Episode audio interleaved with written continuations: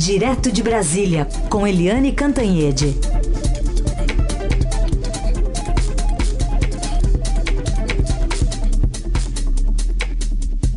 Oi, Eliane, bom dia. Bom dia, Raíssa Carolina, ouvintes. Bom dia, Eliane. Bom, a gente já aproveita para dar uma passadinha lá em Brasília, aí em Brasília, né, para conversar com a Mariana Halpes, que está na escuta já conosco, repórter do Estadão, que está acompanhando o café da manhã do presidente Bolsonaro com o presidente da Câmara dos Deputados, do Senado e também do Supremo Tribunal Federal. Oi, Mariana, bom dia. Qual é o cardápio por aí?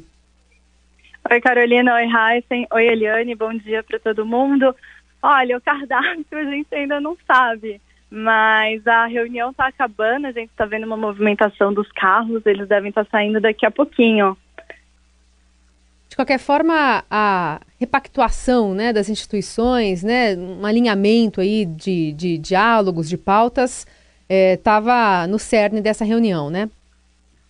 Sim, essa foi uma tentativa do presidente Jair Bolsonaro de fazer uma reaproximação com os chefes dos poderes, principalmente com os chefes do Congresso, né? O Rodrigo Maia e o Davi Alcolumbre, que foi o poder mais atacado e criticado nas manifestações de domingo.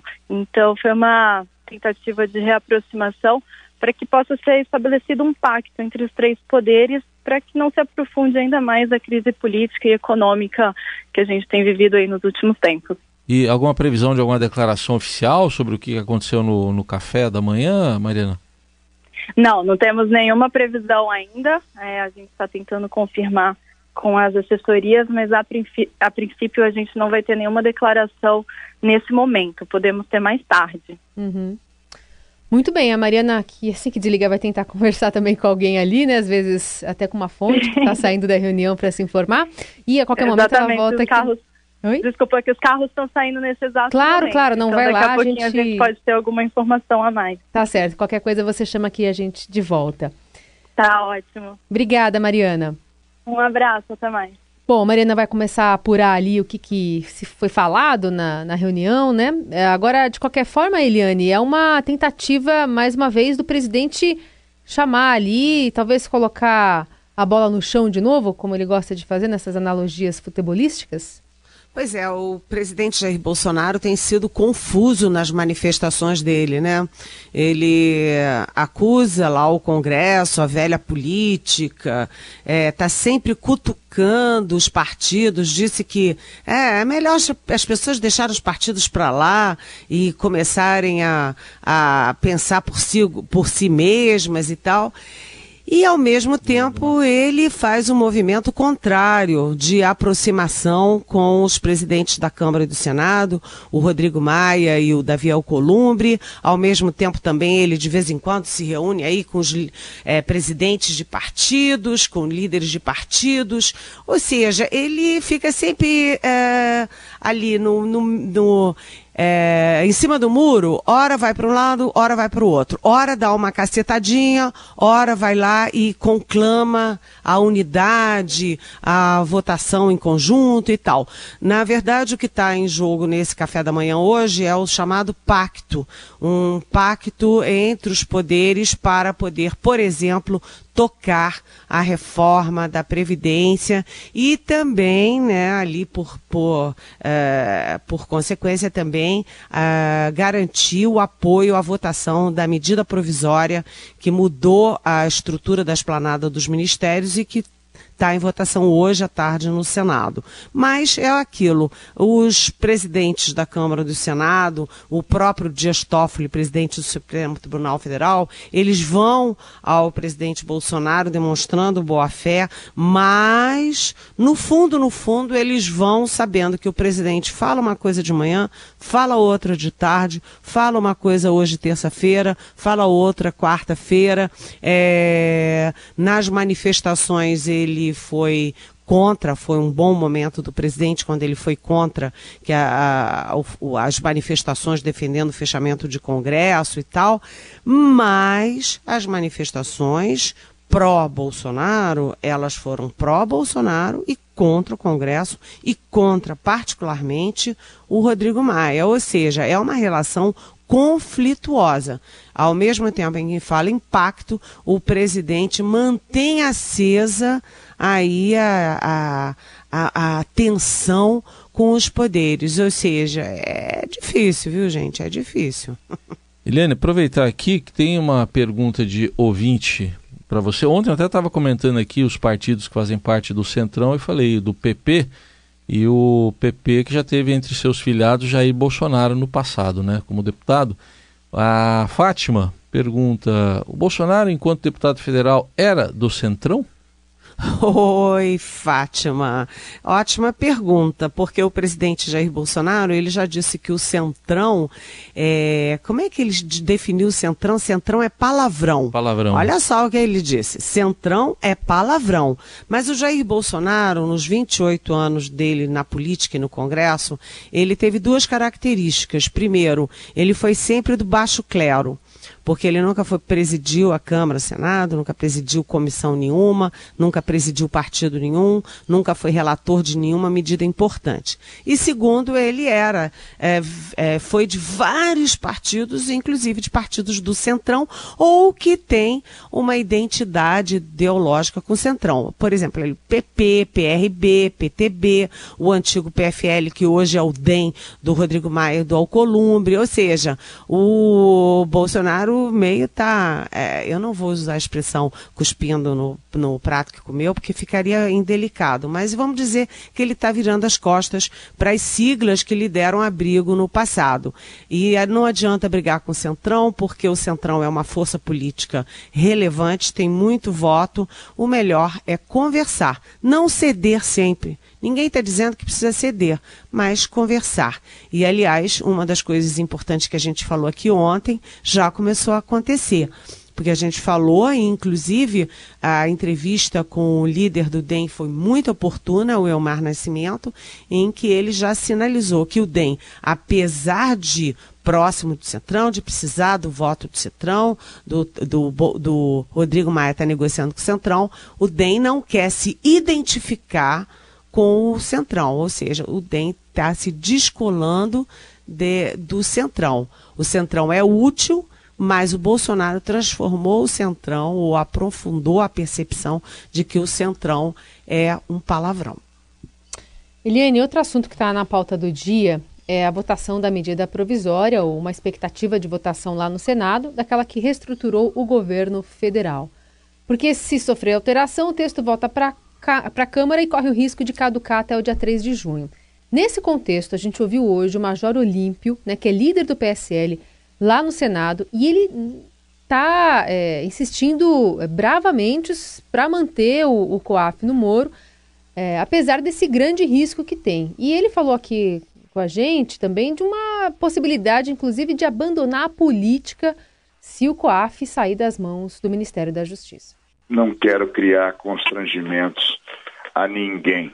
Eu tenho é, opções de deixar a liderança do partido, tenho opção de me desfiliar do partido, tenho opção de desistir da política e concluir simplesmente o meu mandato. Tem uma série de coisas ou iniciativas que é, eu posso tomar. Nesse momento, eu só sou lamento é, pelo que está acontecendo, e não é por causa de um órgão de terceiro escalão, não. Hum. É pelo ataque direto à possibilidade de se combater efetivamente a corrupção no Brasil né, e, e, ter esse sentimento até de derrota que, é, mais uma vez, a corrupção.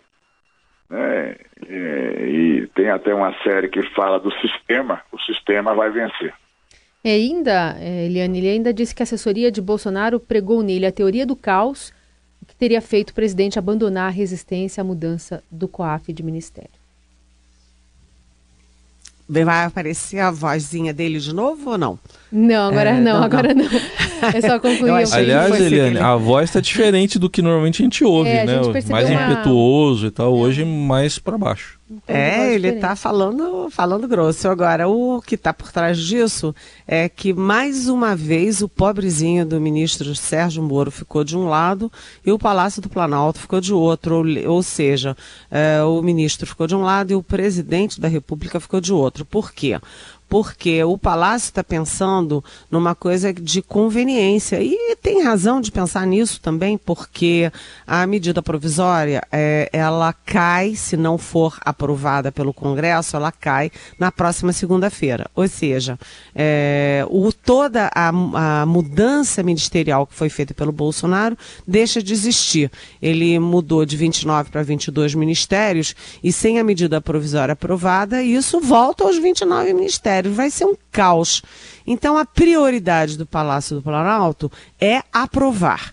Isso significa aprovar hoje no Senado e encerrar essa história né? É, porque se houver mudança e mudarem de novo o COAF do Ministério da Economia para o Ministério da Justiça, isso significa que a medida provisória sai do Senado e volta para a Câmara.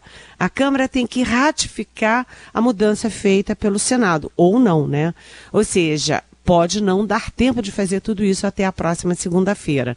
Então o Congresso está com medo do timing mas o Major Olímpio e o próprio Sérgio Moro acham que não, que é prioritário manter o COAF com o Sérgio Moro, porque o COAF se tornou um órgão importantíssimo, fundamental aí para as uh, investigações da Lava Jato e do combate à corrupção. Lembrando que foi o COAF, conforme o Estadão é, publicou, deu furo naquela época, o COAF que identificou que o motorista do, do gabinete do senador Flávio, do agora senador Flávio Bolsonaro na Movimentava rios e rios e rios de dinheiro. Ou seja, é um órgão importante para detectar movimentações atípicas que possam é, possam indicar corrupção. Então tem uma guerra aí, o Major Olímpio tomou as dores do Sérgio Moro, que continua trabalhando firmemente para trazer de volta, mas o Moro numa linha e o Palácio do Planalto na outra. Isso também está em discussão hoje lá no Palácio do Planalto. Esteve na reunião do presidente da República com os presidentes da Câmara e do Senado. Ainda sobre esse assunto, vamos aproveitar para responder então, Eliane, para o Sidney. Ele pergunta: após os atos de domingo, Eliane, agora vai? Me refiro ao fim do acirramento entre Congresso, Judiciário e Executivo. O que você diz para o Sidney? Oi, Sidney. Não acho não, sabe? Porque uh, você, a gente estava falando aqui, né, Sidney, que as manifestações de domingo foram, foram pró-Bolsonaro e contra o Congresso e contra o Rodrigo Maia e contra o Centrão. Então, é difícil você falar que, olha, agora vai ser tudo diferente, está todo mundo de bem, se as agressões foram às ruas, né? Eu acho que o clima continua muito tenso, que o que eles tentam fazer é uma, vamos dizer, uma conversa adulta. A gente não precisa gostar um do outro, a gente não precisa pensar igual, a gente não precisa se elogiar, mas vamos trabalhar juntos pelo bem do Brasil, aprovando a reforma da Previdência. Ou seja, é uma coisa muito mais pragmática, mas não sei se as relações melhoraram, não. Eu acho até ao contrário, que pioraram um pouquinho. Para falar agora sobre a questão dos presídios federais, porque alguns mentores desse massacre que a gente observou lá em Manaus vão ser transferidos, né, detentos que organizaram esses ataques em unidades prisionais. O governador Wilson Lima já confirma que ao menos nove vão ser transferidos, mas ainda assim a manchete de Estadão é, é, destaca o tamanho dessa disputa. E é uma disputa dessa vez, Eliane, não entre facções, mas em uma facção que deixou ao menos 55 presos mortos. Pois é, é uma coisa impressionante isso, porque uh, essas pessoas que foram trucidadas, massacradas, elas estavam sob é, custódia do Estado brasileiro. Ou seja, o Estado brasileiro tem responsabilidade sobre a preservação da integridade física dessas pessoas. Né? Não importa se são assassinos, se são ladrões, se portavam pequenas quantidades ou grandes quantidades de drogas, elas são cidadãs que estão sob custódia do Estado.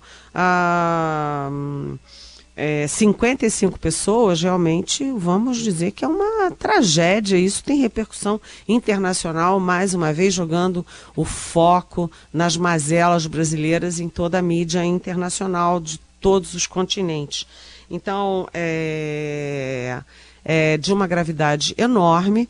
E o ministro Sérgio Moro, que está envolvido em toda essa votação hoje em relação ao COAF, está tendo contatos com senadores o tempo inteiro e tudo, é, ele também está mobilizado desde a madrugada com essa questão, o que fazer com os presídios é, da, do Amazonas. Como você disse, Carolina, é, dessa vez não foi uma guerra entre facções, foi uma guerra dentro de uma única facção, que é a manchete do Estadão.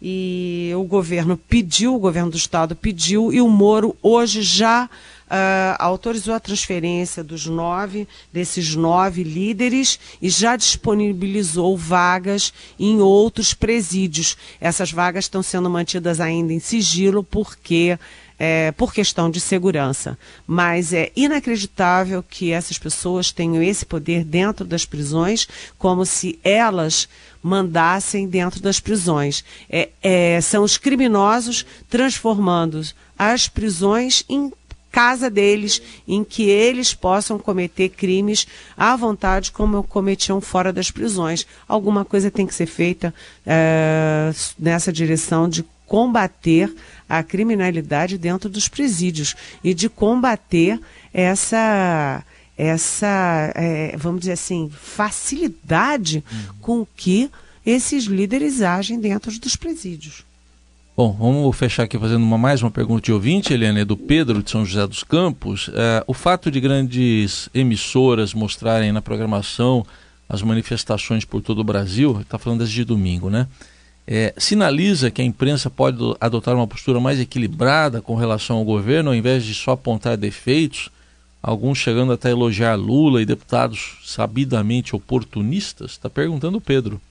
É o Pedro. Bom dia, Pedro. Bem-vindo. Boa pergunta, porque nos dá a chance de dizer o seguinte, Pedro. Se você olhar eh, as televisões, as rádios, eh, os jornais, as revistas, em todas as outras manifestações, eh, toda a mídia teve o mesmo comportamento de expor as manifestações que foram feitas pelo país. E isso, olha, se você pegar, posso pegar laje de Collor, né, da Constituinte, da eleição direta, é, agora é, a favor do, do impeachment da Dilma, contra o impeachment da Dilma, é, a favor do Bolsonaro, é, enfim, as manifestações as do, dos caminhoneiros foram sempre cobertas é, jornalisticamente pela mídia brasileira.